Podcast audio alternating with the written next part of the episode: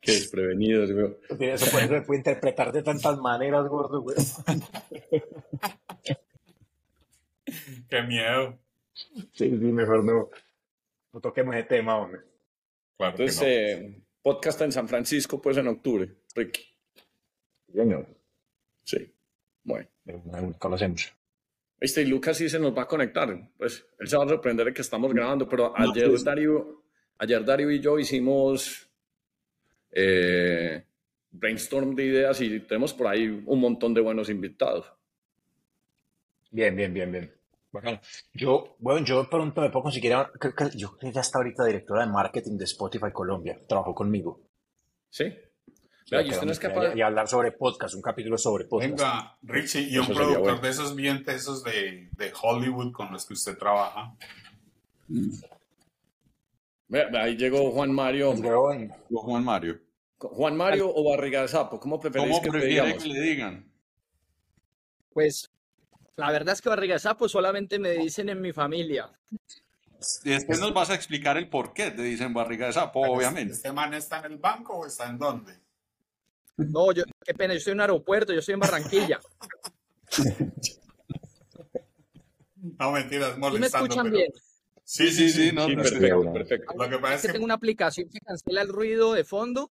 eh, Sí, sí. Entonces, Es que, Oye, es que- es que Como nosotros somos un poquito, eh, sí, nosotros sí está pidiendo el ahí. Que nosotros somos un poquito desestructurados para, para, para los podcasts. A nosotros nos gusta empezar a grabar eh, antes de hacer una, una introducción como formal, porque lo que pasa es que siempre estamos muertos de la risa y a ver, para que esa parte es muy buena. Entonces aquí estábamos mamando gallo que íbamos a hacer el podcast en San Francisco y Ricky me dijo que me cargaba y yo que no, porque se pone puntudo, pues todas esas cosas pues, que, que somos como de niños chiquitos, pues, y estábamos hablando ayer Darío y yo, pues estábamos, nos tom, pues, culpa Darío, me fui, me tomé unos roncitos con él y estábamos hablando pues de, de quién invitar al futuro podcast. Entonces, por ejemplo, Lucas nos debe al Tino Asprilla, este debe entrar por ahí dos o tres minutos tarde. Ricky, Ricky usted puede invitar, por ejemplo, a, a, a Riaño, hermano. Usted puede invitar a Juan Piz, ese sería muy bueno. Por ejemplo, un podcast donde de... Hernán. Hernán le, escri- es que Hernán le escribió a Nayib Bukele, al presidente de El Salvador y todo. Llegó y eh, estaba animado y le escribió. Qué, qué- Sí, qué sí, miedo, sí. Pero, pero ya, ya, ya, ya, ya no tenemos más invites porque ya tenemos a- al invitado. Em, yo, yo conocí a Juan Mario en Twitter. Eh, no sé cuál persona tenemos en común que empezó a aparecer en mi feed. Y este man se parece mucho, o sea, tienen, cuando escriben en Twitter o X, pues, tienen la misma característica que tiene el gordo. Lo que pasa es que este man es como de esos, eh, es como duendístico, es como, como si fuera troll, escribe muy bien y me empezó a salir y me empezó a salir hasta que leí la, la, la, la descripción que tenía ahí. eh, barriga de sapo, eh, ¿cómo es que es? Eh, que, Catador de guayabas, ca- muy bueno. catador de De guayabas, sí. guayabas y de ovejas negras, así. Un- una cosa así, y me empezó a salir, y yo, qué persona tan interesante. Y solo me vine a dar cuenta quién era, porque nosotros empezamos a oír el podcast de Atemporal. Y entonces dije, uy, qué berraquera. Me pareció una nota, pues, el podcast que hiciste con Andrés Acevedo, buenísimo. Y, y, y, y entonces le empecé a decir a todo el mundo, oiga, sigan a este man, Ricky lo empezó a seguir, Darío empezó a seguir. O sea, para mí es una de las, de las dos mejores, de las dos cuentas de Twitter que más entretenimiento me dan a mí, es la de este man y obviamente pues la del gordo. Lo que pasa es que el gordo pues sí es 100% mamagallista. Entonces ahorita en las descripciones vamos a dejar pues la cuenta de Twitter y esta cuenta pues la deberían, la deberían, ah, pues la deberíamos, la debería dejar todo el mundo pues anotado. De todas formas pues una de las cosas que aprendí después es que Juan Mario es consultor y es de la escuela de Alejandro Salazar. Y yo no sé qué pasa en el mundo de los podcasts de nosotros, pues podcast de colombianos, que Alejandro Salazar es un éxito en todas partes que va. Entonces, el, el podcast más oído de nosotros en Spotify es con Alejandro Salazar. Entonces, yo no sé si es que nosotros, y, y- y creo que en el de atemporal también es Alejandro Salazar. Bueno, puede que esté de segundo o tercero, pero está en los primeros. Entonces, yo no sé qué es lo que pasa en Colombia, que la palabra estrategia es una cosa o la gente le da mucha curiosidad o realmente pues nos gusta estudiar, aprender, entender qué es estrategia. Entonces me parece fabuloso pues que, que, Juan Mario esté acá, em, que nos haga una introducción como el background y yo después le voy a hacer un set de preguntas, pero que nos cuente pues por qué, por qué el elemento de estrategia es tan importante y causa tanto interés y porque hay tantos fans de de Alejandro, de Eduardo y ahorita pues de él. Entonces, ¿por qué no arrancas contándonos un poquito de tu background, eh, Juan Mario? Eh, contanos también por qué escribís también. Debe ser que vos tenés una dieta de lectura la más berraca del mundo, porque para uno escribir como escribís vos, pues tiene que ser que, que uno se esté leyendo un par de libros a la semana. porque no entonces nos contás pues un poquito pues de tu background y qué haces en este momento? Dale, súper. No, pues primero que todo, muchas gracias por invitarme. Muy complacido de estar acá. Eh, pues a ver, mi, por, del, del, lado de mi vida profesional, yo, yo salí de ingeniería química en la Universidad de los Andes y por fortuna aterricé en el mundo de la estrategia.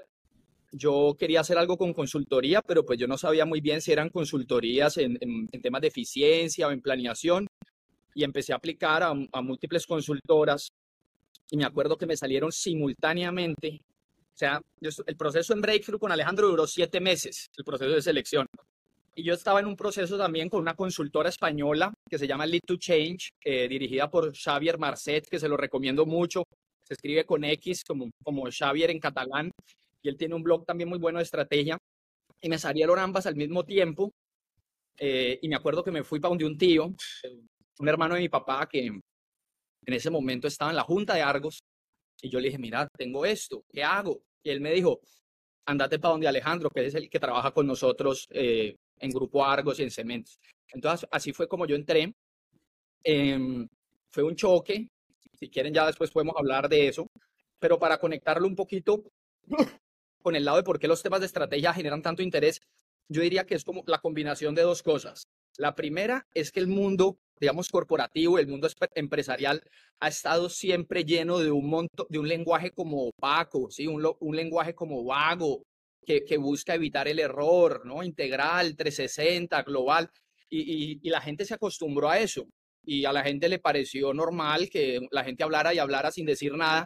Entonces yo creo que una persona como Alejandro, digamos que tiene esa combinación del coraje con la precisión del lenguaje, pues rompe con, con, esa, con, esa estructura y la gente por primera vez ve ideas claras en un mundo pues que históricamente ha sido complejo, porque es complejo, pero digamos el lenguaje adicionalmente lo hacía, lo hacía difuso. Entonces esa, esa combinación de, claridad con buenas ideas creo que es uno de los componentes que explica, que explica pues ese, ese, ese furor por, por ese tipo de ideas y conversaciones. Ya por el lado, digamos, personal de la escritura, que muy buena pregunta, nunca me la habían hecho, pero yo, como conté en el podcast de Atemporal, yo, yo me volví muy fan de las columnas de Alejandro Gaviria eh, cuando era el Alejandro Gaviria liberal. ¿sí? Uh -huh. El Alejandro Gaviria, llevador de la contraria, que aún eh, no había sido ministro ni rector, sino que era el decano de ingeniería. Él escribía una columna que salía los domingos en El Espectador. Y yo al comienzo, cuando yo, yo, yo pues lastimosamente vengo, pues, o lastimosamente no, así me tocó. Yo vengo de una familia donde el lado paterno es, digamos, socialista total. ¿sí?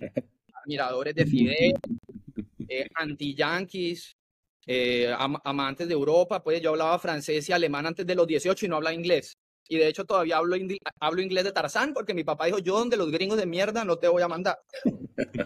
Entonces, estando en los primeros semestres de la universidad, esas columnas liberales de Alejandro Gaviria me, me desafiaban mucho y me incomodaban mucho y, y, me parecían supremamente extrañas, pero como, como mezclaba temas de cultura, yo decía, no, pues, no, un poquito como, no, este man es buena persona, ¿sí? Como, no, él es bueno. ¿Sí? Pues, ¿Tiene yo, algo yo, de... Alejandro Gaviria, pues sí, eh, nos enseña palabras, pero después vamos a comentar sobre eso, pues que yo tengo ahí una cosita, no, porque se, los, se hecho una columna pues una vez mía y entonces eh, hace como 20 años, pues no importa, pues seguir. Después podemos hablar de los Alejandro Gavirias, que hay varios, pero este es para mí el, el Alejandro Gaviria Carlos Vives del liberalismo. Es decir, okay. la puerta de entrada. Buena definición. Sí, sí, es la puerta de entrada al liberalismo y después uno se da cuenta que existen Hayek Diomedes y Milton Zuleta y, y, entonces ya le deja de gustar ese, ese vallenatico suave de, de Carlos Vives. Pero, pero, entonces, digamos, eso a mí me, me, me retó mucho y, y la verdad es que él hacía una cosa que es muy meritoria. Él defendía en un blog personal la columna que él, que él digamos, posteaba, o sea, salía el domingo en El Espectador y él la publicaba en su blog personal y la defendía ahí de todo el que quisiera preguntar o debatir por ahí hasta el miércoles o jueves de esa semana. Y como yo estudiaba, pues, eh, una carrera muy técnica, yo encontré como ahí una especie de plan desordenado de estudios y, yo me, y, a mí me gustaba leer, entonces yo me, me, puse pues muy estricto a leer todos los comentarios, a participar. Eh, y ahí fue donde le cogí el gusto como a la escritura. Y yo en ese blog, en los comentarios, como que aprendí a escribir y tal. Y ya cuando, cuando empecé a trabajar, yo dije, no, hay momentos de la consultoría, en algunos casos para entregables o para escribir propuestas donde se necesita, digamos, la capacidad de escribir bien. Entonces yo dije, voy a abrir un blog para cumplir como un papel de, repositorio de memoria de cosas que, me, que, quisiera recordar en el futuro. Entonces hacía unos articulitos ahí como para dejar y al mismo tiempo para foguearme, para foguearme escribiendo. Eso obviamente tenía pues sus consecuencias en la oficina, sobre todo cuando, cuando trabajé con Eduardo. Siempre que pasaba algo con algún cliente que quería un entregable, decían, Giraldo, por favor, convierta esto en un, en un informe. Y yo, pero bueno, esa es como la, la, la, idea, la conexión con la escritura. Se me volvió algo, digamos, el blog se me volvió algo de, entrenamiento para mi trabajo y hoy en día pues es algo sobre todo para las propuestas, me parece fundamental poder escribir sintético, muy conectado con lo que hablamos al comienzo, ¿no? Sintético, corto, claro, eh, sin, sin, e, sin, esas, sin esas manías como extensivistas, extensionistas, que, que creen que porque la frase es más larga, la frase es mejor. Eh, a mí, a mí por ejemplo, en esa descripción que hiciste de, de Alejandro Gaviria, pues eh, me parece que también sos muy ocurrente. Y en otra persona que yo he visto también patrones de ocurrencias es, en el gordo. A mí jamás se me hubiera ocurrido describir a, Alejandro Gaviria como el Carlos vive del, liberalismo, pues eso me parece pues muy, muy ocurrente, muy jocoso. Entonces uno tiene que tener una mente muy, pues, como muy entrenada para uno poderse ocurrirse todas esas cosas. Es la misma pendejada cuando uno está alegando con el gordo y el gordo le, le, responde a uno es con un chiste, con una cosa de mamada de gallo y entonces uno le toca como frenar mentalmente y decir, ¿estoy bravo o, o, me estoy riendo? Que eso es lo que, ese es el arma grande que tiene el gordo, pues. Y usted no ha visto, por ejemplo, el gordo cuando termina los TikToks, a mí, hay otra arma, la mayoría de la gente. Arma grande. Tengo otra arma grande, pero nadie la conoce. eh, ahí, tranquilo, ahí, ahí. Juan Mario, vos fue... me gusta, Hernán, Hernán en Guayabao está declarando el amor al gordo, weón. Eh, Salió mal. Que pensar que no está, hoy. Está que, pensar que, no está durmiendo, que pensar que no está durmiendo acá. Es que el gordo Juan Mario es el que nos hace los TikTok y nosotros hemos crecido viralmente porque el gordo tiene muy buena capacidad de edición y además tiene muy buen humor. Entonces es un storyteller que es una cosa pues que, que te iba a preguntar eh, eh, ¿Cuál es la diferencia, por ejemplo, de un Alejandro y un Eduardo? A mí Alejandro siempre me ha parecido que es mejor storyteller y Eduardo me parece que es como más quant. Pero vos que has trabajado con ellos, ¿cuál es tu, tu apreciación de esos dos manes, pues de esos dos hermanos? Ah, está buena la pregunta. No, a ver, yo creo que, digamos, si bien ambos se parecen, porque ambos respetan los mismos principios de estrategia, que vienen muy pues de la escuela porteriana, de, de, y, Roger Martiana, que es acerca de renunciar y las renuncias duras, construir una organización diferente. Digamos, si bien se parecen mucho, digamos, en los, en los conceptos, en los principios, yo creo que sus estilos son, son diferentes. Alejandro es una persona mucho más sintética, ¿sí? Eh, mucho más, digamos, comprometida con, con lo, digamos, estos una de las cosas que yo más le reconozco a él y, y, ahora que miro en retrospectiva, yo digo, no, realmente sí se necesita mucho coraje para hacer eso, es darse cuenta que un consultor no es alguien que da consejos. ¿sí? Y entonces mientras más consejos le doy al cliente, mejor. No, un consultor realmente no es alguien, por lo menos en estrategia, porque si estrategia es renunciar, entonces un consultor no es alguien que da consejos, un consultor es aquel que logra revelar implicaciones. Entonces, para revelar esas implicaciones, eh, vos lo que tenés que tener es, eh, digamos, mucha, mucho deseo de claridad y es, como cierta perversión para coger al cliente y decirle, mira, es que esta es la implicación. Ah, bueno. Alejandro, Alejandro en eso, pues digamos, es imbatible y tiene también mucho que ver con su personalidad. De hecho, ya cuando yo pasé de trabajar con él a trabajar con Eduardo, en la oficina me pusieron a mí el remoquete del, yihadista. Me decían, tú sos muy muy yihadista de los principios. Yo les decía, pues yo no lo hago por juicioso, yo lo hago perezoso, porque si nosotros logramos revelar bien las implicaciones, pues nos ahorramos un montón de, tiempo y de cosas. Eduardo es un poquito, no es no, no, no laxo en eso, sino es un poquito más profundo con las cosas. Le gusta entrar como más a fondo, como conectar con otras lecturas. Esas serían como las diferencias eh, que yo te diría. Alejandro no es un tipo que se, que se preocupe mucho por, digamos, lo que, digamos, lo que uno podría decir adicional eh, de la implicación. Eduardo sí te la describe, te muestra, te lleva. Alejandro sabe que, digamos, que, que el 80% está en la síntesis y ya después el cliente encontrará su camino. Alejandro es, venga, yo respondo por la implicación y que el cliente encuentre su camino. Eduardo sí está un poquito más como yo te acompaño al cliente en el camino y eso, digamos, está bien.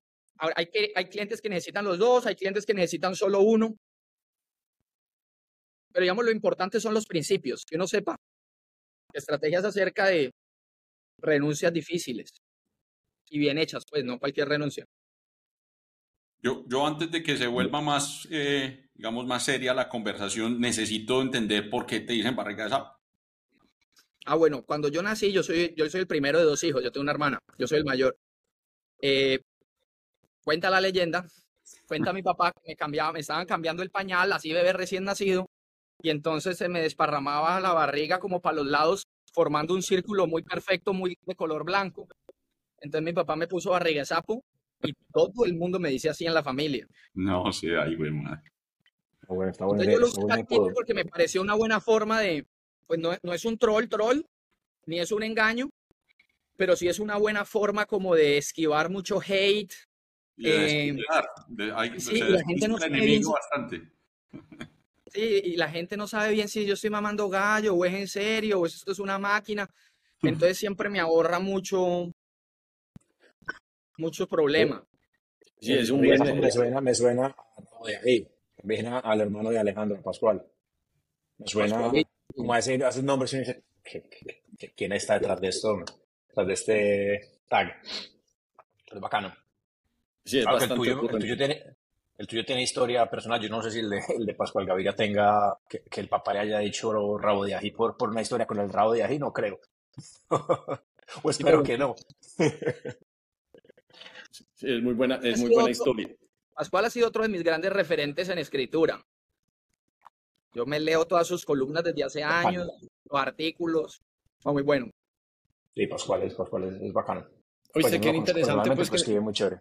Qué interesante que tengas como toda esa disciplina y pues y que si te esa gente pues que, casi todos nosotros conocemos y entonces me parece pues que ese entrenamiento que mental que tenés pues te hace, te hace muy interesante. Esta mañana eh, habías tuiteado algo de, de, Petro y yo inclusive lo retuiteé porque me pareció muy acertado lo, lo que, lo que habías comentado. Eh, y vos lo haces desde ese punto que vuelvo y digo, uno no sabe si estás serio o estás mamando gallo, entonces no, no tiene uno, digamos, que esas bodegas en ese modo de respuesta, como se dice, saturadora, donde todo el mundo quiere simplemente aniquilar la idea, pero la tuya es presentada de tal forma que se queda ahí y la gente no sabe cómo contrarrestarlo. Em, e, en ese sentido, y desde el punto de vista, digamos, que humor o, ocurrente que vos lo haces, ¿cuál es la lectura tuya de este, de, este, de este gobierno? Pues eh, yo creo que vos habías puesto, no, no sé si fuiste vos o alguien, básicamente, pues que lo, que había pronosticado Alejandro Gaviria, que básicamente Petro se iba a autodestruir. ¿Cuál es como tu lectura en este momento, pues como del actual gobierno desde el punto de vista de barriga de sapo? Sí, mira, eh, de lo general a lo particular, yo, yo, creo que hay algo anterior al gobierno y es, digamos, la, el deseo humano de gobernar a los demás, ¿sí? de controlarle la vida a los demás. Esto es algo que ha venido ocurriendo desde tiempos inmemoriales. Digamos, si uno estudia, por ejemplo, la rebelión de los anabaptistas de Munster, se da cuenta que hubo marxismo antes de Marx. Entonces, eh, a mí lo que me interesa más es esa relación, sobre todo en el ámbito intelectual, entre quienes, digamos, quieren tener una discusión honesta y genuina sobre la prosperidad y de dónde nace y sobre quienes están ejerciendo un ejercicio de manipulación. Esa es otra cosa que hay que darse cuenta rápido. Es decir, nosotros estamos ante un ejercicio de manipulación y el socialismo es eso. Eh, y las cruzadas por la igualdad son eso. Es una manipulación, ¿sí? una intimidación contra aquellos que se destacan. Entonces ya cuando uno se da cuenta de eso, yo lo descubrí pues por las malas en, en grupos familiares y cosas que yo me daba cuenta que los que tenían, digamos, ideas contrarias a las ideas de la libertad disfrutaban mucho solo con que uno se pusiera serio. Entonces, en un momento yo dije, aquí, ¿qué está pasando? Aquí está pasando algo raro que no, que no me he dado cuenta. Y efectivamente, un día lo, lo, lo, lo vi muy claro y es el manipulador, que generalmente es alguien que se está perdiendo la fiesta del hacer en el mercado, o sea, no es empresario, no es rico. El manipulador eh, tiende a ser débil y sí, porque si fuera fuerte no le interesaría andar jodiendo a los demás. Entonces ejerce, es una manipulación desde el débil sobre el fuerte y con que el fuerte medio se acerque a él en ese vector de debilidad, ella está feliz. ¿Sí? Y eso para responderte la primera, la primera parte es, esto es un ejercicio, ¿sí? Como estamos en un ejercicio de manipulación por parte de los débiles, no se trata solo de tener la razón, sino de mostrar fortaleza. En el momento en que vos el argumento, como dicen los gringos, become argumentative. En el momento que you become argumentative, ya perdiste. No mostras fortaleza. Y en el momento en que uno vocifera, ya perdiste. No mostras fortaleza. Entonces, en últimas, esa cerca es de mostrar fortaleza, eh, tanto para no darle gustos a los manipuladores, como para inspirar y atraer eh, a nuevas personas hacia estas ideas, porque es que la verdad es que un líder vociferante y medio, y medio inculto, ¿sí? Tampoco nos hace mucho bien, no trae a nadie. Nadie quiere ser así. Entonces, eh, eso por, para responderte a la primera mitad. Digamos, yo, yo, me, yo, yo hago, digamos, siempre le hago como el filtro y digo, a ver, esto, esto muestra debilidad. Y si la respuesta es sí, entonces busco otra manera de escribirlo. nunca lo había considerado bajo ese análisis, me parece muy interesante. Sí, sí. Es muy interesante y desde que me di cuenta de eso, de hecho tengo por ahí un artículo, em, yo sé que van a gozar mucho leyéndolo porque fue un panel de economía el que me inventaron en la feria del libro y, el, y yo no pude ir, tenía unas cosas del trabajo y no pude ir, pero pues esa, quedé invitado y quedé en el, en el anuncio y tal. Entonces el organizador me pidió unas palabras y yo ya sabía esto. Yo le dije que no, que yo no le iba a mandar nada porque pues yo no me iba a poner todo serio a explicar, ¿no? Y qué es el mercado, qué es la riqueza, ¿no? Qué, qué aburrimiento es. Y yo le dije, no te voy a mandar nada. Y colgué el teléfono y al ratico se me ocurrió la genial idea. Y dije, ya sé, le voy a mandar una defensa satírica del socialismo. Lo llamé y le dije, te voy a mandar un discurso. Y le mandé el discurso y al mal le gustó tanto que dijo, no, no lo vamos a leer en el panel al que estabas invitado. Lo vamos a escalar al foro grande de Mises. Y cuando llegó la hora de leerlo, se acobardaron, no fueron capaces, porque había muchos habitantes de Surdikistán en el público. Y entonces me censuraron en la feria del libro. Y es, y es una belleza de artículo porque es el absurdo ¿sí? del socialismo defendido, defendido de, una manera muy persuasiva, porque al comienzo parece verdad y él, y después se va, se va enloqueciendo. Eh, pero me parece que es mucho más efectivo así que uno dando, dando cantaleta y clases. Clases, ¿sí? La gente no quiere clases. ¿Está disponible? ¿Se, puede ver? O Exacto, ¿dónde se puede Sí, se puede ver. Creo que es el último que está en mi blog. Yo les puedo pasar ahora la Se llama Defensa del Socialismo. Ahora, para poderlo poner y enmarcar. Pues, Pero comentanos, por ejemplo, dos o tres punticos ahí que sean los que, si un algoritmo lo estuviera leyendo, diga, esto es como el, el clickbait del artículo dos o tres ideitas pues para la gente que... La, idea central es que la mejor manera de lograr el monopolio de la solidaridad no es extorsionando con el medio ambiente, ni es instrumentalizando minorías, sino tomándonos en serio nuestros principios. Entonces aplico duro los principios socialistas y hago tres recomendaciones. Entonces la primera...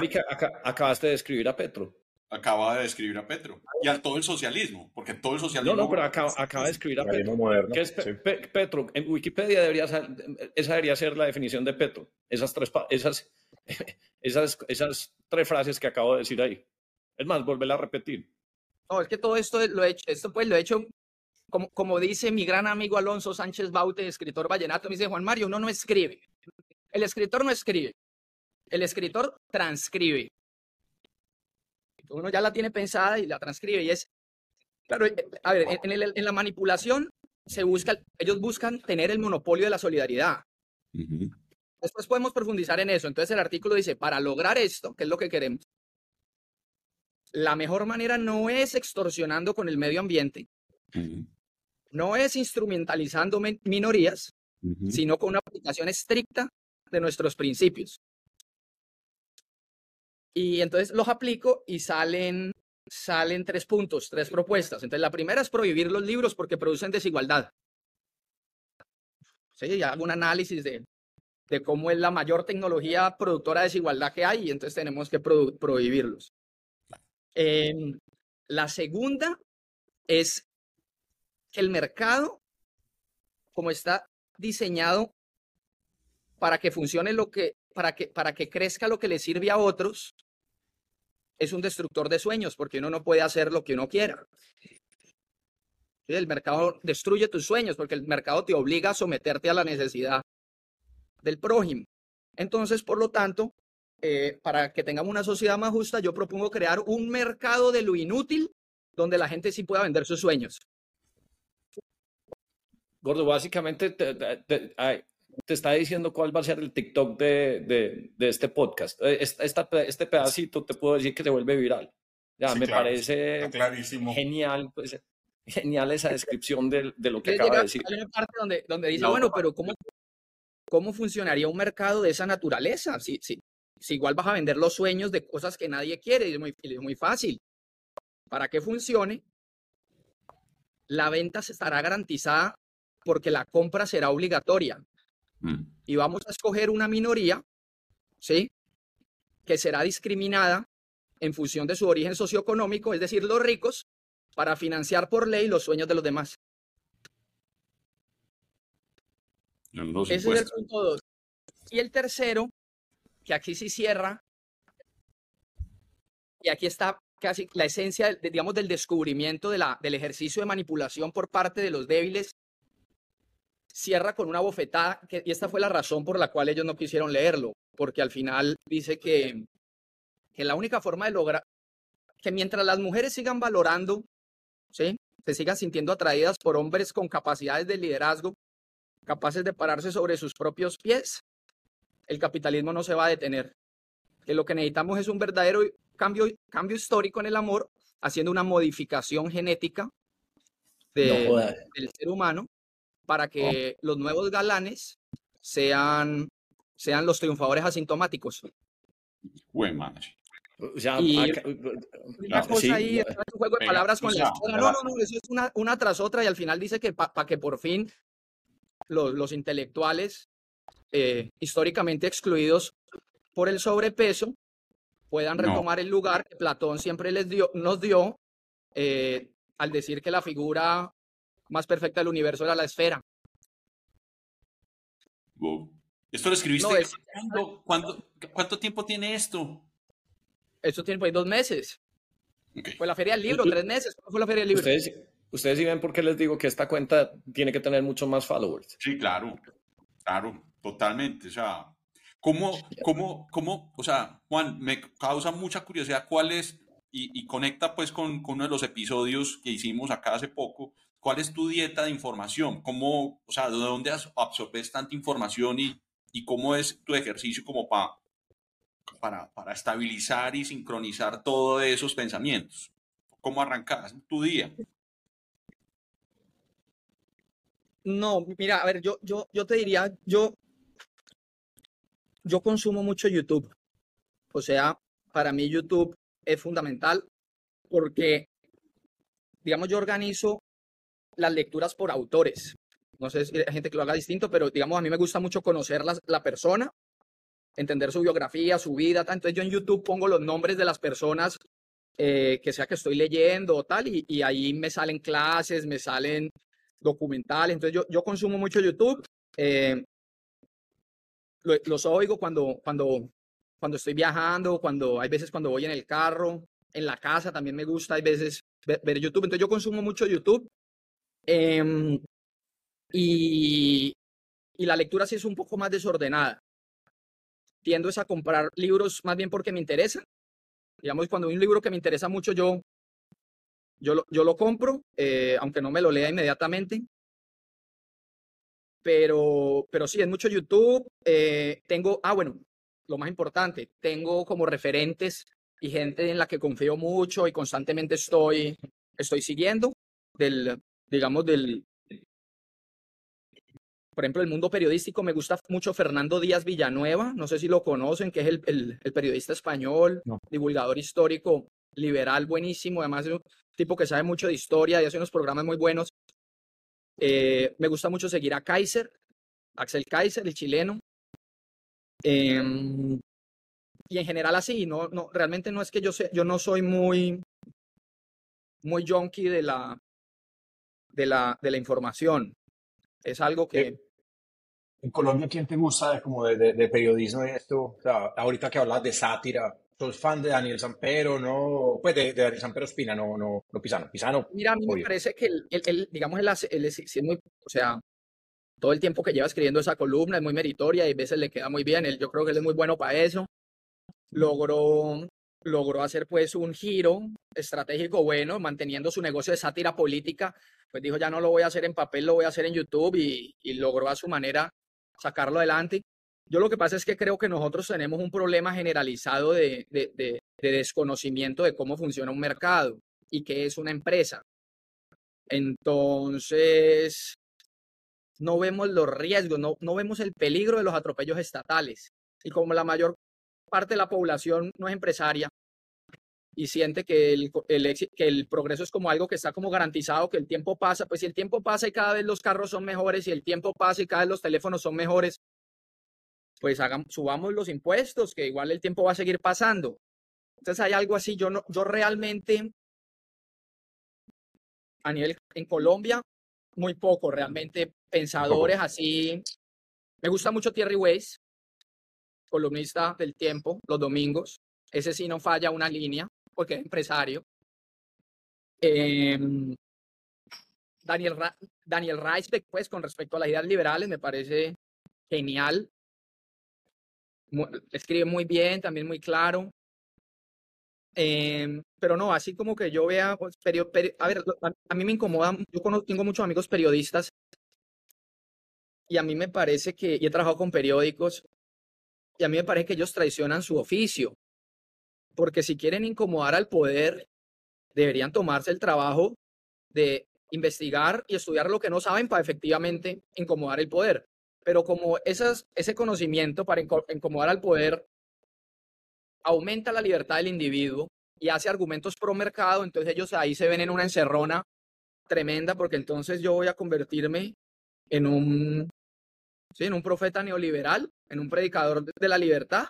No, no puedo hacer eso. Entonces, entra en una tensión entre la verdad y la vanidad, y casi siempre les gana la vanidad. Bien, bien, bien. curioso. antes de, hacerte una pregunta, pues nuevamente, pues de estrategia, pues que digamos, el, tema central de, este podcast es barriga del sapo, pues no, no es tanto estrategia, sino que, porque en eso habías hablado, eh, me da mucha curiosidad eh, tratar de, entender, por ejemplo, qué estás pensando vos, vos, vos ¿Vos crees que simplemente estamos en un ciclo? Pues uno, ahorita hacíamos un mini análisis de qué es lo que pasa con este gobierno y vos hiciste una, una perfecta descripción de qué es Petro. Simplemente como todos los países, de, digamos que del continente estamos pasando por ciclos donde digamos que estamos en la derecha, nos vamos por la izquierda y simplemente somos como un péndulo, como estilo Brasil, que estaba Bolsonaro, Lula y después se va a devolver o, o, o que eh, o, es simplemente, y yo creo que hasta a veces bueno, pues que, que esté Petro para que todo el mundo diga, no, es que la izquierda nunca estuvo en el poder y entonces ahorita están, entonces después de que están, entonces simplemente es un ciclo en el que estamos en este momento. ¿O qué opinas al respecto?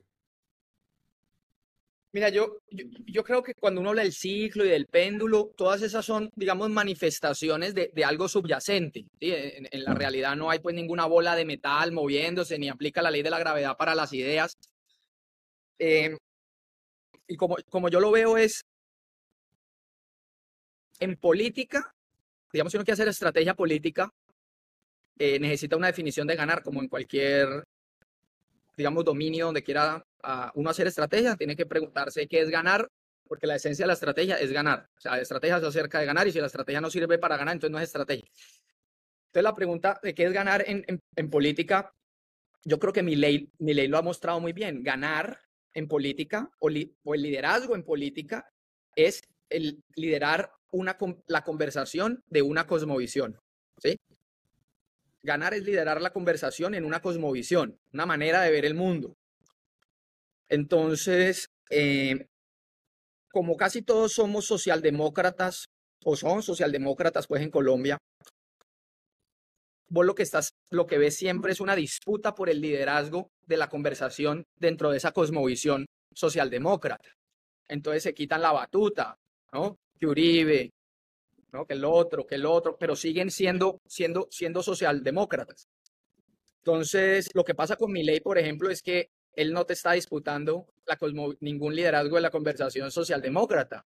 Él te está llevando, a ver, a los que, a los que ya la conocíamos, pues digamos, nos llama la atención ver a alguien hablando de eso. Y a los que no la conocían, pues los está llevando a la, a la cosmovisión del autogobierno pacífico. Entonces, cuando a vos te llevan a la cosmovisión del autogobierno pacífico eh, y te muestran cómo, cómo funciona ese mundo ahí, ¿verdad? ese es un voto que tiene muchísima adherencia. Vos no se lo puedes quitar fácilmente porque, porque, porque están en otro, en, literalmente en, en otra forma de ver el mundo. Hay unas reglas ahí, hay cosas que tienen valor, que no tienen valor. Entonces, lo que yo creo es que nosotros tenemos un exceso, digamos, de oferta política eh, en cosmovisiones que tienen el Estado como protagonista. ¿sí? la socialdemocracia es, tiene el Estado. La democracia liberal también tiene el Estado y el mismo liberalismo también tiene el Estado. ¿Y eso del autogobierno pacífico cómo es? ¿Cómo es esa interpretación? Me, me, dejaste ahí como... Porque yo estoy siguiendo mucho a mi ley. Y, sí, El, autogobierno, el, autogobierno pacífico es, eh, digamos, la ausencia de una autoridad central para, para gobernar, para gobernar a la gente. Digamos, es que a mí me parece que quedó muy mal bautizado por, por el que se le inventó, que es Murray Rothbard. Lo llamó anarquismo. Pero A, sí, que significa no, anárquico quiere decir sin poder central, que es como han surgido un montón de instituciones eh, que, los, que nosotros conocemos. Por ejemplo, el español. ¿Quién se inventó el español?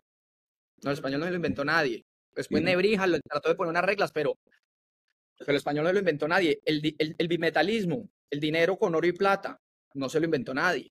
Entonces esos surgimientos espontáneos, esos órdenes espontáneos, em, aplican también para la forma en que los seres humanos formamos, formamos capital, acumulamos inversión y también cómo gestionamos nuestras diferencias. Entonces mi ley es el rey del anarquismo. O sea, él es anarcocapitalista o, o libertario, como lo quieran llamar, y una vez lleva a alguien a esa visión, ya olvida, o sea, ahí no aplica el péndulo. Ya el péndulo se quedó pegado, porque para vos quitarle, para vos quitarle ese voto le tenés que volver a cambiar la, forma de ver el mundo y, es una forma de ver el mundo que, está muy bien fundamentada. Entonces, yo lo que creo es que nosotros, digamos, estamos enfermos de estatismo. Es que es verdad. Estamos absolutamente enfermos de estatismo y lo más grave es que no nos importa. Cojan a cualquier conocido, amigo de ustedes que sea investigador, académico, intelectual y muéstrenle el dato, el datico de Francia a ver, a ver cómo reacciona. Yo siempre lo pruebo y la gente es como si uno no deje, no, como, no, como si hubiera dado un dato más. Cuando uno mira el gasto estatal francés, o sea, cuánto gasta el Estado, que obviamente como el Estado no crea riqueza porque si el Estado creara riqueza nos pagaría dividendos a los ciudadanos. El Estado para poder gastar la tiene que sacar de otro lado. tiene que extraerlo, tiene que absorber previamente esa riqueza de otro lado.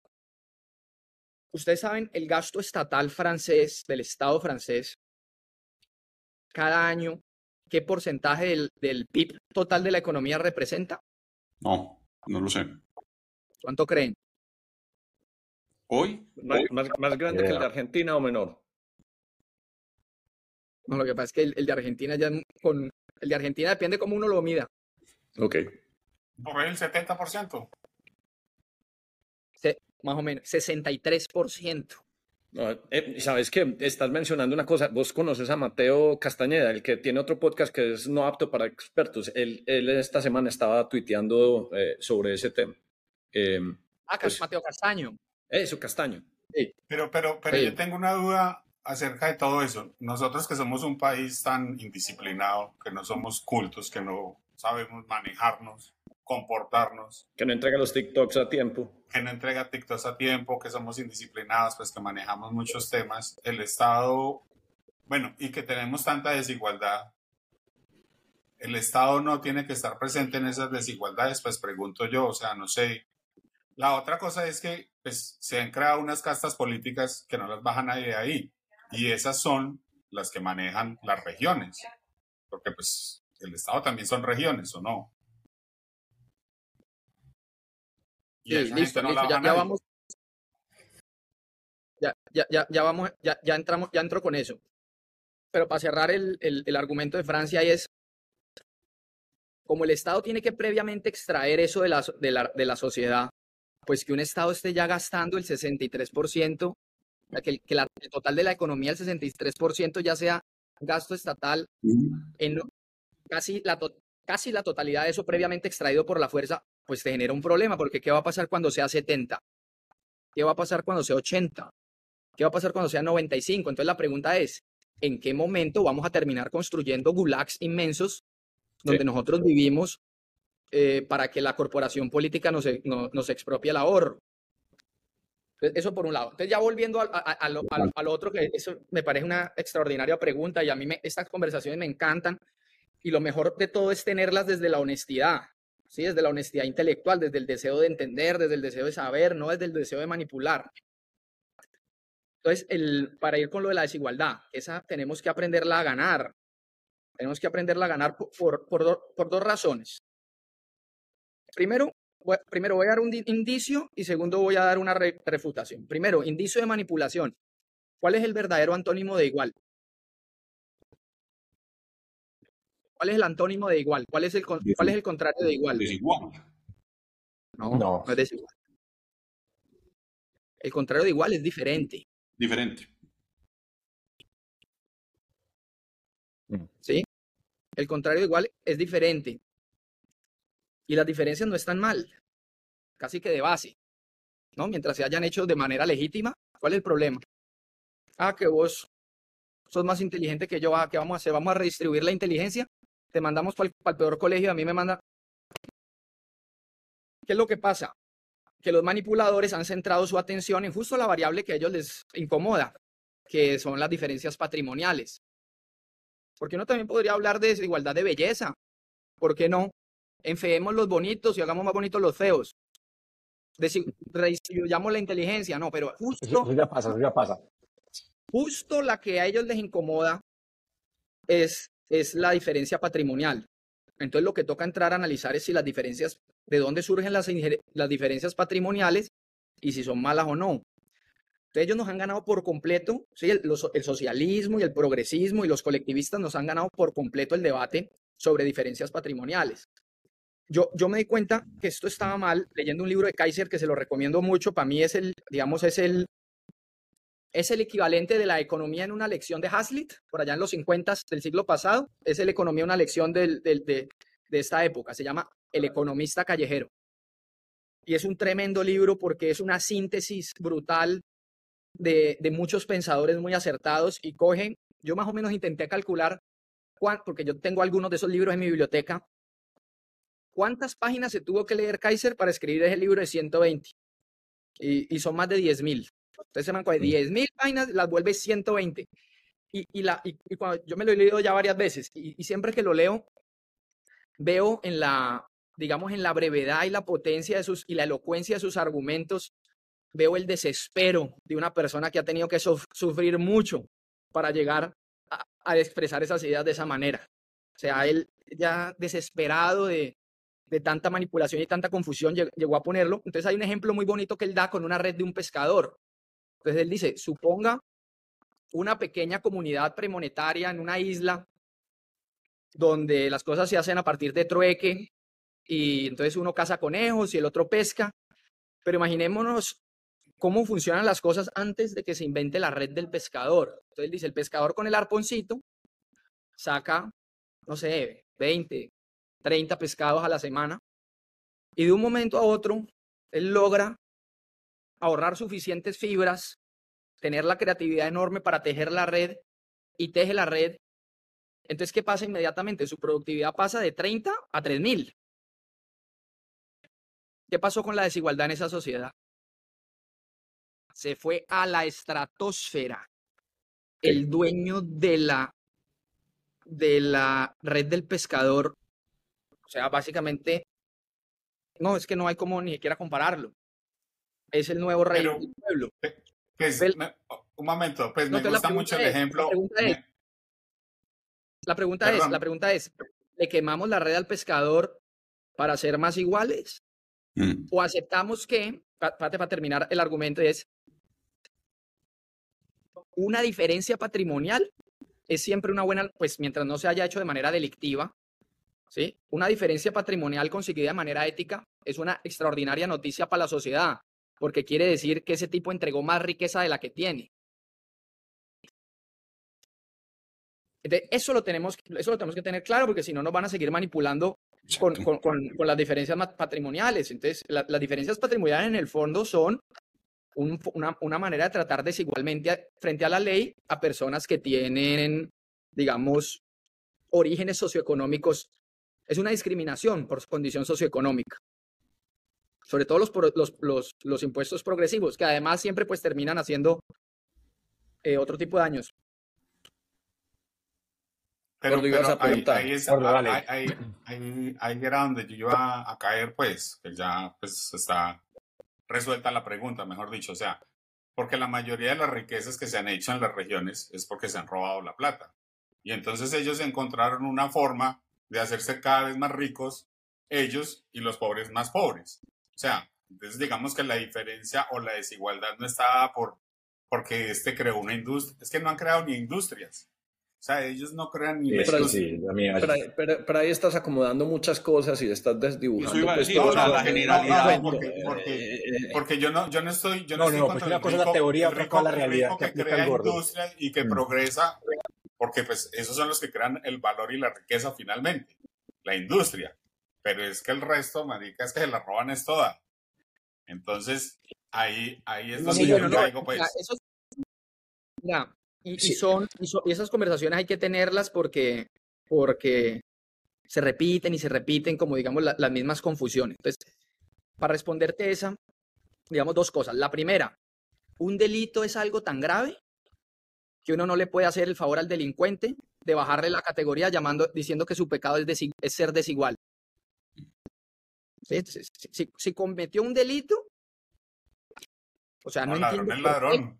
¿Por qué le están queriendo, por, qué están queriendo decirle a un ladrón que su pecado es ser desigual? Aquí volvemos otra vez a la tentación entre, la, entre los caprichos y la verdad, o entre la vanidad y la verdad.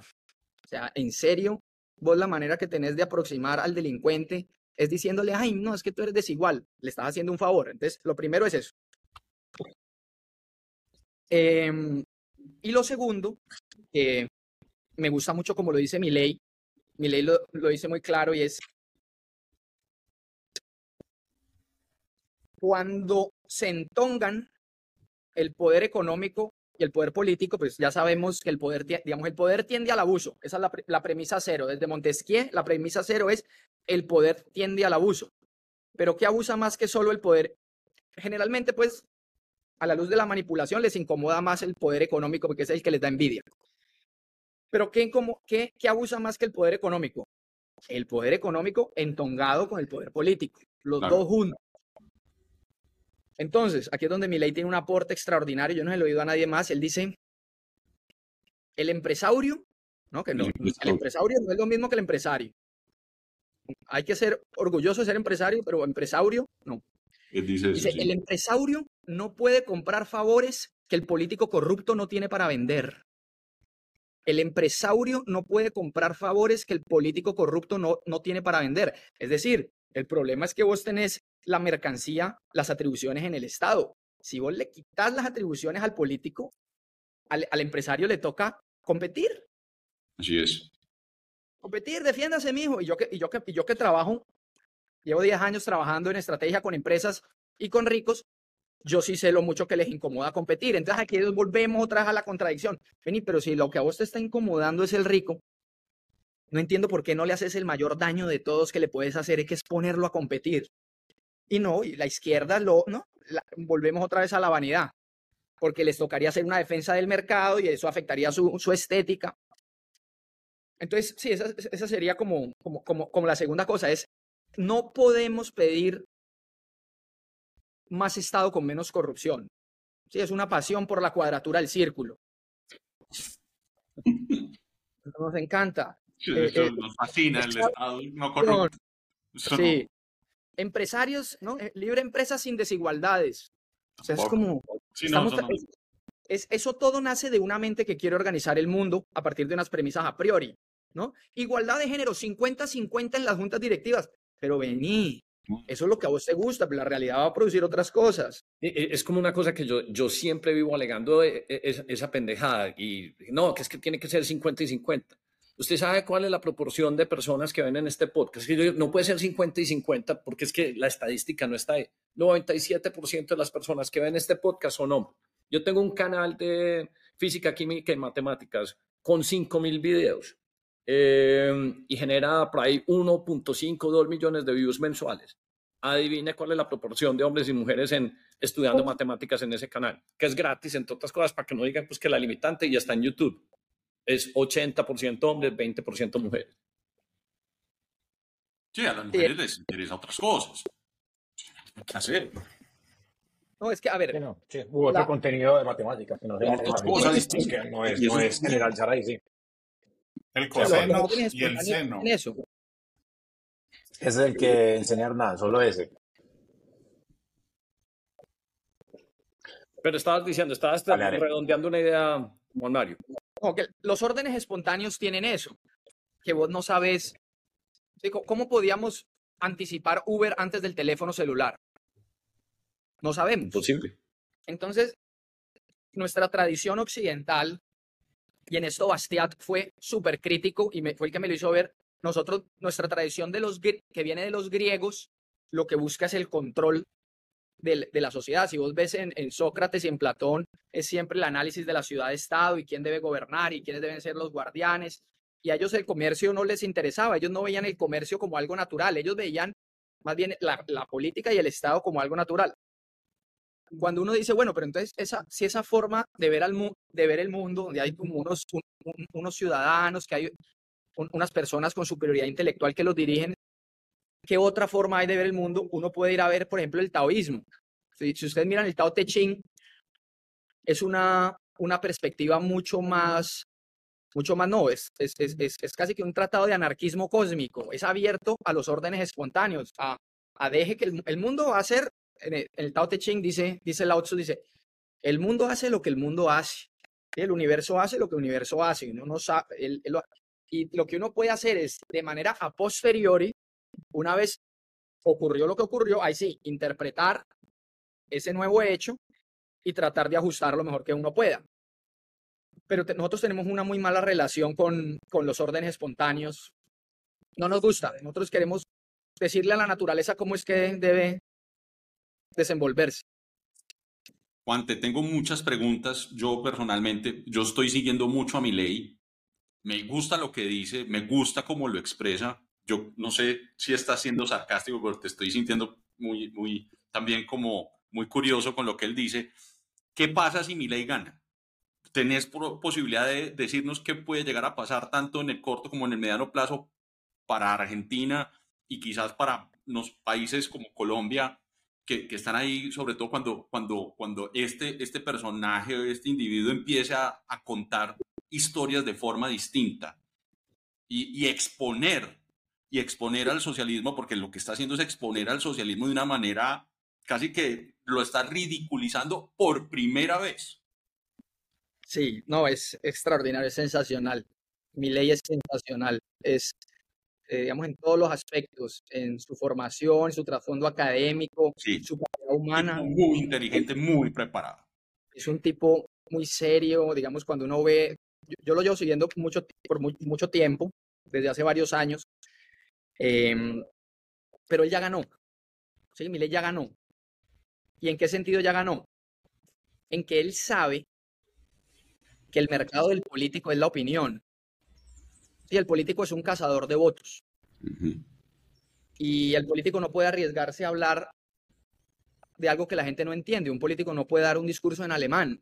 ¿sí? Un político no puede hablar de cosas que no están en el eje del debate. Entonces, eh, sabe muy bien que todo eje del debate, siempre por la opinión que tiene un país, todo político está embretado entre dos cuñas. Eh, digamos, de, menos libertad a más libertad o de más estatismo a menos estatismo. Entonces, si uno propone algo ya, digamos, muy leninista o estalinista, no, pues se sale por el lado del estatismo. Y si, lo propone algo muy anarquista, muy libertario, se sale por el otro lado. Entonces, él, él, lo sabe porque, digamos, esto es una cosa que desde los tiempos de, después podemos hablar de esto, de Hayek en la London School of Economics y unos empresarios que que le fueron a hacer unas consultas, él sabe que el trabajo del intelectual es correr esas cuñas del eje del debate. ¿Sí? Hacer lo políticamente imposible, posible, del lado de la libertad. Y del lado estatista, lo políticamente posible, imposible. Entonces mi ley ya ganó porque como en ese cuento de la muerte dulce o la muerte rosa, ¿sí, saben cuál es? La del, la del exhausto del carro. Que la gente se mete en un garaje, pone un tubo en el, bueno, Miguel les puso un tubo en el exhausto a los políticos, con la opinión argentina, les puso un tubo en el exhausto con sus propios desastres y fue y se los metió por la ventanilla e hizo un corrimiento en el eje del debate, pero total, o sea, salvaje, porque les puso en el centro de la discusión. por ejemplo, le explicó a los meseros y domiciliarios argentinos qué es el señoriaje. Sí. Los solo con los incómodos. Solo que al político le estén, la, la, opinión le esté hablando del señoriaje en un país como Argentina, donde, donde el Banco Central no es independiente, es un problema enorme para los políticos. Es literalmente el exhausto aquí adentro del carro. Entonces ese es uno. Logró explicar, poner en el eje del debate qué es el señoriaje. Y yo creo que nosotros, más allá de dejarnos despistar y tal, debemos, recordando el insight de la fortaleza, demostrar fortaleza y recordar cuáles son los temas que mi ley pone sobre la mesa, porque es, ahí es donde está el, aguijón. Eso es ahí es donde duele. Entonces uno, señoriaje. Que para la audiencia, ¿lo, explico? O, sí, sí, sí, por favor. dale, dale, por favor, por favor. Sí, el señoriaje es cuando el déficit del gobierno se financia con emisión monetaria. Es decir, cuando el Banco Central financia el gasto del gobierno con, nueva emisión. Y en Argentina, el Banco Central financia a los políticos por alrededor de 25 mil millones de dólares al año, aproximadamente el 5% del PIB. Se han robado, este gobierno, digamos, el, último gobierno, se ha robado cerca de 300 billones eh, de dólares en señoriaje. Entonces, ¿qué, pasa cuando mi, ley, cuando mi ley sale y habla de esto? Entonces, Dice, ¿saben cuál es la contracara de esos señores? Inflación.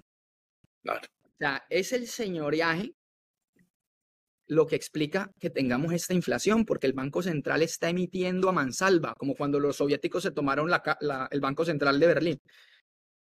Eh, y eso ya es un problema enorme para, para un político, porque entonces él tiene que salir a justificar por qué está pidiendo al Banco Central emisión eh, y tiene que explicar por qué, por qué gasta más de lo que, de lo que, de lo que ingresa, entonces es, es, es sensacional. Ahora, eso por el, por el lado del clima de opinión, en lo que te decía que él ya ganó. Es más, la semana pasada, un diputado de la oposición, de esos peronistas de toda la vida, presentó un proyecto de dolarización.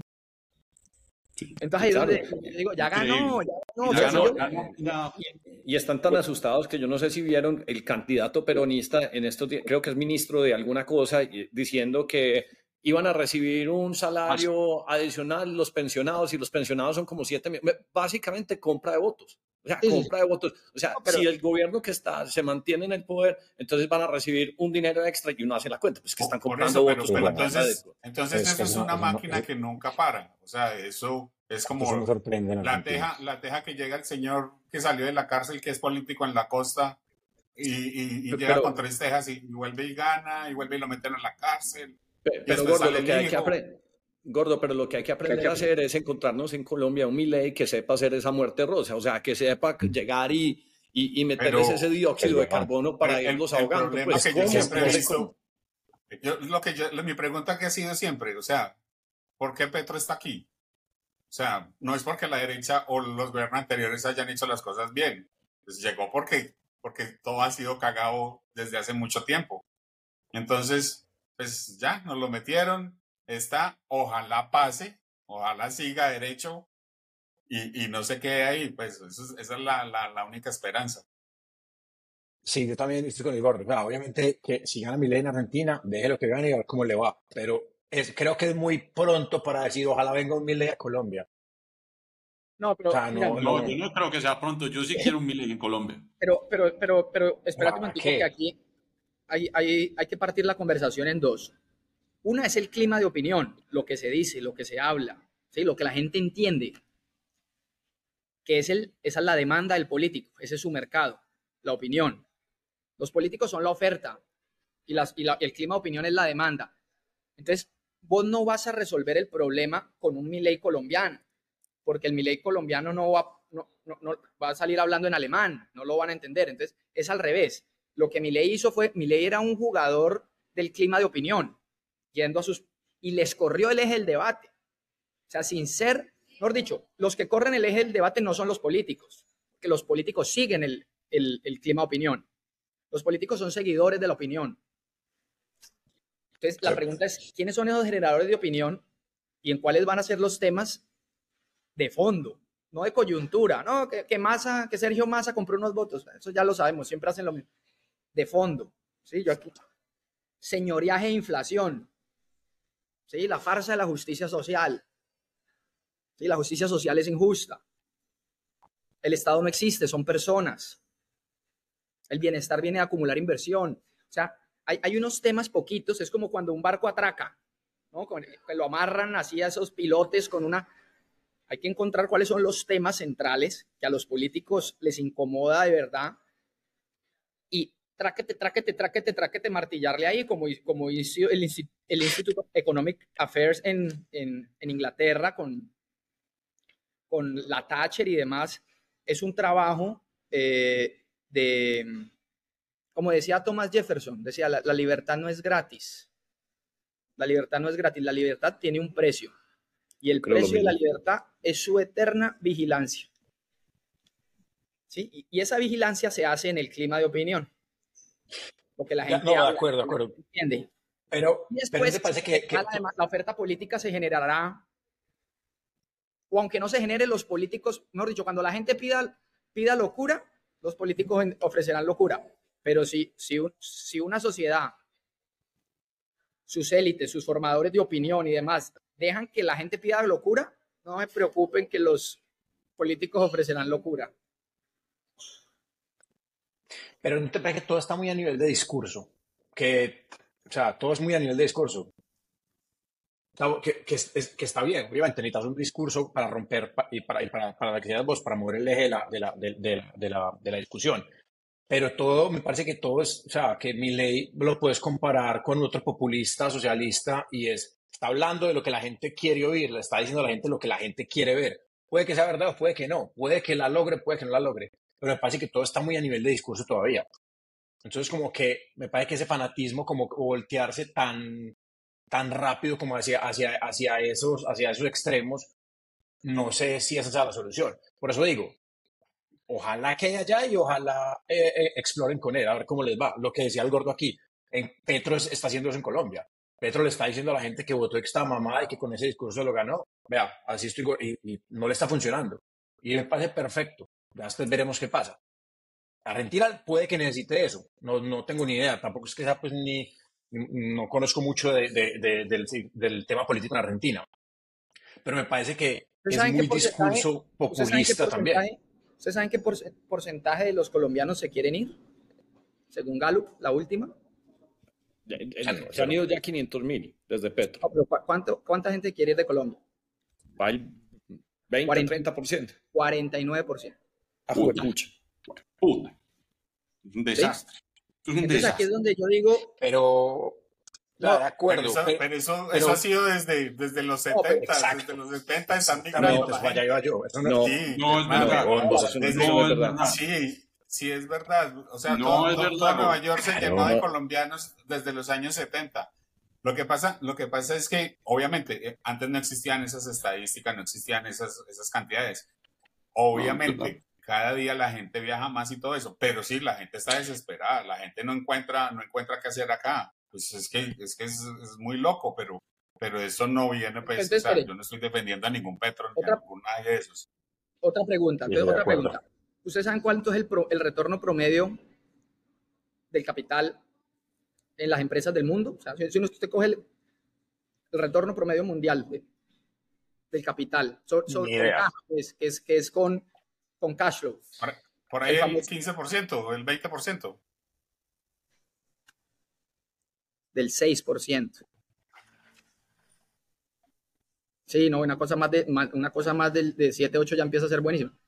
Entonces, aquí es donde yo digo, no hay que confundir ser, no hay que confundir radical con estricto. Radical y estricto son dos cosas muy distintas.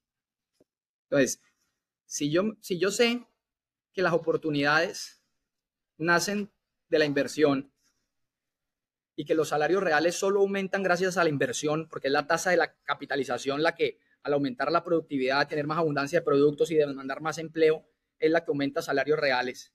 Y yo sé que ese sistema es muy frágil porque solamente retorna el 6%. Y estoy en un país con 50% de pobres donde la mitad de la gente se quiere ir. ¿De verdad vamos a llamar radical estar a favor de la inversión? Es que es ridículo, es realmente lo estricto. El bienestar nace de la inversión. ¿Ya? ¿Qué más? Ah, no, el bienestar nace de la inversión. Es imposible ser pro bienestar anti inversión. Imposible. No se puede. No se puede. yo, yo, por ejemplo, desconfío de todos los políticos que no sepan manejar una chequera, pagar bien una tarjeta de crédito o hayan montado un buen negocio, porque crean unas cosas que son muy, muy, muy perversas. Por ejemplo, una de las cosas que más preocupado me tiene, si me preguntan de las cosas que he visto en Petro, que me parece escandalosa es, y Juan Mario pues seguro lo, lo, ha visto, es pues esto que está proponiendo ahí a los jóvenes, vamos a entregarles X cantidad de subsidios porque no matan. Em, que eso pues es conocido como el efecto cobra. En la India hace mucho tiempo eh, había una infestación de cobras y el gobierno dijo, oiga, em, por cada cobra que traigan muertas yo les voy a pagar plata. Entonces los hindúes eventualmente se dieron cuenta que lo que tenían que hacer era criar cobras para que el gobierno les diera plata. Y cuando se presenta una cosa así como tan perversa, a mí me parece que ya todo está descarrilado, porque es que ya nada tiene sentido. O sea, es como, eh, ¿para qué hacer empresas si uno puede empezar a hacer cosas malas porque le van a pagar por eso? Es que cuando el delincuente lo, lo, quieren igualar, como mencionaba ahorita Juan Mario, pues entonces e, e, es, muy difícil pues como proceder. Hernán, yo, yo creo una cosa, es que los políticos encontraron que subsidiando todo, o sea, todo empezó que familias en acción, que guardabosques, que familias no que el niño si se más, que, que, que la que lacta, que la que no lactó, que la que va a abortar, cuando los gobiernos encontraron que dando plata a todas las comunidades más, más, más necesitadas, ahí se montaron en los negocios y ya, entonces todo es plata. Pero no es solo eso, por eso es que uno necesita mi ley explicando qué es el señoreaje para poder entender por qué no se debe hacer todas esas otras cosas. Los, gobiernos no se dedicaron a gobernar ni a crear inversión ni, ni a buscar nada, sino a mantener un pueblo ahí enchonchado, huevo. Digo yo, pues. Pero, entonces, Juan Mario, entonces, ¿qué, fuera pues brindar más información y digamos que compartir espacios así, ¿cómo hace uno para imprimirle a la gente que eso que están proponiendo, por ejemplo, de, de, efectos perversos son cosas que realmente no van a beneficiar a nadie en el largo plazo? Pues es muy difícil educar pues a, a una población. ¿Qué, ¿qué harías Yo creo que el metro cuadrado a mí me gusta mucho esta idea, se la escuchó un argentino, la idea del metro cuadrado. Él dice, usted tiene que hacer la tarea, usted, uno, leerse el economista callejero, aprender, buscar, documentarse, salir de las dudas y después influenciar su metro cuadrado. Sí, esto que estamos haciendo aquí, este es mi metro cuadrado. Conversar, discutir la cosa y, en ese ejercicio cada uno, porque si uno no tiene intereses, digamos, llamémoslo así, intereses técnicos. A mí, por ejemplo, a mí me encanta leer de, de teoría monetaria y historia de los bancos, me, me, fascina, yo puedo leer de eso en vacaciones. Viste, perdona, el avión te va a dejar porque estás en el aeropuerto, ¿cuánto tiempo tenés? No, yo ya llegué, estoy esperando, estoy esperando, ni les digo a quién estoy esperando. Estoy esperando que no, pues ya, no, mierda. ya, no vas a tener que decir. Ya decir. Vamos a ver si aparece. No, a Eduardo, a Eduardo. Ah, qué bien. Eh, entonces yo creo que uno tiene que, tiene que tener intereses técnicos genuinos por, por, estos temas donde, donde, está la, donde no solamente, bueno, está la manipulación por un lado y por otro lado, en temas económicos está la dictadura del, del mainstream chamanístico. Todos estos neokeynesianismos, eh, imagínate, o sea, el, el, el, ministro keynesiano que tuvimos, miedoso, eh, esas vainas, yo creo que uno tiene que tener un interés por eso. Y solo desde ahí se puede influenciar el metro cuadrado y también discutir con otros cuando llegan, porque pues hay argumentos, hay de, hay de dos tipos, hay argumentos muy buenos de gente sensata y, obviamente aparecerá de vez en cuando el guasón progresista y también hay que saberlo despachar. Guasón progresista, buenísimo. Yo tengo una pregunta, Juan. Estás utilizando muchas cosas de mi ley. Yo soy fanático de mi ley. Juan, una pregunta. Ah, bueno, venga, dale, dale. Qué pena, dale. ¿Vos sos eh, estratega político o algo? ¿O estás metido en campañas? ¿O te han ofrecido? No. No. ¿Y te gustaría? Sí. ¿Y cuando hablas con las gallinas, qué te dicen? ¿Sí? La que postula. Cuando hablas con las gallinas, ¿qué te dicen? Qué risa, las gallinas me tocó venderlas. Mentira, regalarlas. Porque es que eso fue en pandemia. Yo llegué a la finca, llegué a vivir a la finca. Em, y cuando llegué, el mayordomo tenía una ovejita negra y yo después me compré unas gallinas para tener algo para hacer en pandemia, porque pues con esa... Y, y cuando saqué las cuentas y cada huevo me, me valía 7 mil pesos, me tocó regalarlas. ¿Qué huevo, nada? Gordo, pero es que usted le va a ofrecer un camello con un político a este man que está haciendo esa pregunta. Pereira, político no, no, Pereira. No, no, me parece, me parece que, que, la tiene súper clara. O sea, me parece que, que, cualquier persona, cualquier político, desde eh, Petro, desde Petro lo podría usar. O sea, no, no, pues hablando en serio, me parece que, tiene un análisis muy... eso es el, eso es el agua y el aceite. Agua y el aceite. Pero, no, no, porque yo creo que sería muy bueno no sería muy bueno que, los políticos entendieran a las personas como Juan, pues que, es ese pensamiento. Es que yo creo que los políticos ni saben que, de qué es lo que estamos hablando, ni han leído lo que han leído, ni nada de esas vainas. Yo, creo que sí saben, pero se hacen los bobos. A los huevones, sí. Sí, así es. Aquí puede estar naciendo un nuevo Miley, porque Miley nace así. Lo llevan a un programa. lo, que, pasa es que mi ley, no, mi ley es un maestro de la oratoria. O sea. El storytelling. A, mí me gusta mucho, a mí me gusta también mucho leer de, oratoria, persuasión y ese, y ese tipo de cosas. Y mi ley es imbatible. O sea, y mira cómo ha hecho la, cómo hace todo, cómo hace las cosas, cómo cierra los, los discursos con el viva la libertad carajo tres veces. Mm. es, es, un maestro de la oratoria. Mi ley, para mí es Benny Hill. No, papá. No, esa comparación, gordo, no. No, no. El, el, gordo siempre gravita como. y es un experto en confundir, pues, cuando hay empresa, cuando hay robos, todos los mezcla. Es, a todos, todos, usted lo que pasa es que es un gran, usted, usted es un gran evasor de la responsabilidad. Eso es, una muy buena, es una muy buena frase. es un gran evasor. Oíste, eh, mira, una de las cosas, pues obviamente yo tenía un par de preguntas en torno a estrategia. Em, y, y, aquí tengo, por ejemplo, pues una de las personas que más, y ya has comentado esto en otros podcasts, pero yo quería que nos contara la historia cortica. El mayor fan de Lego creo que es Darío. Darío pues ha ido a Legolanda, no sé qué cosas. ¿Por qué no los contás muy cortico? Porque me gusta también e, ese formato de pensar que, que, que, que vos tenés en esa, en esa escuela eh, cómo, cómo, Lego casi se quiebra y luego vino este consultor de, de Copenhagen o danés y hizo las preguntas que había que hacer y finalmente pues las rescató. Como para ir cerrando pues con esto, para no quitarte más tiempo. Luego nos contás por ti, pues brevemente la historia esa. De, yo, yo, llego, yo llego al caso de Lego porque trabajando en Breakthrough, yo no entendía muy bien cómo era posible, pues yo tengo formación de ingeniero, cómo era posible que los consultores hablaran con enorme propiedad eh, sobre una organización sin conocer sus partes. En el caso particular, ese fueron, fue, los taladros de una, de una prestadora de servicios que mi jefe directo me regañó por pedir, o sea, imagínate, un caso de consultoría. Yo aprovechando, digamos, mi conocimiento de ingeniero, quería evaluar la idoneidad de los taladros del cliente. Mirando las brocas, todo, sí. Me regañaron. Entonces yo dije, no, a ver, una de dos.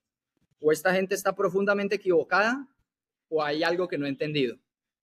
Y así fue como yo llegué al caso del ego. Empecé a buscar cómo, cómo hacían estrategia en distintas partes del mundo y me encontré ese caso muy bonito de, de unos filósofos que además empieza a maravillar, ¿no? empiezas ingeniero free, unos filósofos, unos filósofos que le dicen al, al nuevo gerente del ego, porque el, el, gerente anterior se va en el 2004, el, el nieto del fundador se va porque la compañía está perdiendo un millón de dólares al día y le dicen al nuevo gerente, le dice, vení, vos, vos, lo que, vos no te tenés que preguntar cómo vender más juguetes, esa pregunta no te va a, llegar a llevar a ningún lado. Vos lo que tenés que responder es para qué juega un niño, ¿sí? Ustedes deben estudiar el fenómeno, el mundo del juego. Y entonces el man se toma el trabajo perdiendo un millón de dólares al día de contratar a este tipo, que es Christian Matzberg, tiene un doctorado en Heidegger, para ir a hacer un estudio, un estudio global de cómo juegan los niños a cinco ciudades eh, con la compañía perdiendo un millón de dólares al día. Y ahí es donde se dan cuenta, haciendo pues su trabajo, encuentran que los niños no querían simplemente cosas fáciles, que también había una recompensa social en el juego y muestran el ejemplo, digamos, que lo resume todo muy bien, que lo resume todo muy bien de un niño alemán cuyo objeto más preciado eran un par de zapatos rotos. Entonces se dan cuenta que el negocio era totalmente... Ven que te quieren saludar. Vean, les tengo un analista que, que contraté. Un analista de verdad, de los de verdad. De los ¿Qué pasa, don Eduardo? ¿Cómo estás? Las cosas. Un gusto, Eduardo, un placer. ¿Qué es de la vida de ustedes? ¿Cómo van? Todo muy bien, aquí terminando este podcast con Juan Mario, okay. con Barriga de Sapo, que está muy interesante. Hombre, no, me acaba de tirar yo el podcast del profesor. No, no, no, para nada. Un Oiga, placer abrazo. conocerlo. Digo está lo mismo. bueno el cameo. Chao. Ya no Ese cameo está bueno. Está bueno el cameo. Bueno el cameo. Entonces sí, en ese, yo, yo vi eso, yo dije, ¿cómo así? O sea, la compañía estaba diversificada, con una teoría de producto, no ganaba plata, y unos filósofos vienen y descubren que realmente el niño se siente orgulloso de sus zapatos rotos porque, porque sus amiguitos lo respetan y lo que él quiere con todo lo que hace es presumir. Y esta compañía renuncia al 100% del, del ingreso y vuelve a los viejos sets de Legos de armar para ayudarle a los niños a presumir. Y ese nuevo gerente, que empezó en el 2004 y terminó en el 2017, multiplicó la compañía casi por seis y la pasó de un margen operativo del menos 30% al, ma, al más 32. O sea, le volteó el margen, la convirtió en la compañía de juguetes más grande del mundo y sin planeación y sin mejoramiento, todo por la observación directa y empírica del tenis viejos. Entonces yo vi eso y dije, no, hasta aquí llegó el ingeniero, no más con esto. Vamos a ser filósofos de ahora en adelante. Porque... Me parece, me parece brutal y yo creo que con eso ya podemos cerrar porque pues ya llegaron por él, para no quitarle más tiempo a Barriga de Sapo, a Juan Mario Giraldo. Viste, muy interesante esa sátira del socialismo. Muy bien. Pues me la pasas muy bien por, para compartirlo porque yo creo que todos nos lo vamos a leer. Obviamente sí. voy a compartir tu LinkedIn, pero a mí me parece pues la única cosa que te quedas cortico es que deberías tuitear más. Porque es que cuando vos tuiteas, o sea, nos haces reír, nos, nos educas y nos pones a pensar. Entonces, me parece buenísimo y ojalá lo hagas con un poquito más de, más de frecuencia, eh, porque realmente eh, eh, aprendimos y, y, conocimiento como el tuyo, pues es el conocimiento que hay que distribuir y compartir. Esa, esa idea de este argentino del metro cuadrado es una cosa en la que yo siempre he creído. Yo creo que vos y yo alguna vez cruzamos tweets en una cosa porque vos compartiste una columna de un tipo que, no sé, algo, ¿cómo es que se llama? El que canta Ah, en, en, Puerto Rico, la canción del aguacate, ¿cómo es que le llama este? No sé, pero el man hizo pues, no, no, sí, calle 13, pero era como una radiografía de, de, conseguir plata y que le enseñó el reggaetón y, y, y, y, vos y yo coincidimos en que la columna era buena, pero yo lo único que estaba diciendo es que el medio de distribución es malísimo porque la República y Portafolio no lo lee absolutamente nadie, digamos que de estas generaciones, nuestras generaciones consumen TikTok con Instagram Reels, entonces aquí es donde tiene que salir este conocimiento. Y yo he creído que cuando el conocimiento se distribuye bajo los medios que realmente la gente consume, entonces uno puede empezar a equilibrar esa, esa pelea donde otros nos tienen secuestrados, pues, donde el, discurso populista nos secuestró y las redes sociales son muy buenas, pues, para este tipo de consumo. Entonces me parece genial y deberías aumentar, o sea, multiplicarlo por cinco. Y también deberías escribir un Substack o alguna cosa porque mucha gente te leería, creo yo. Muchas gracias, muchas gracias. De acuerdo, de acuerdo. nosotros vamos a, Darío, vamos colgando, pero no nos apagues la aplicación para que ella termine de subir eh, como el último, el último set de archivos. O sea,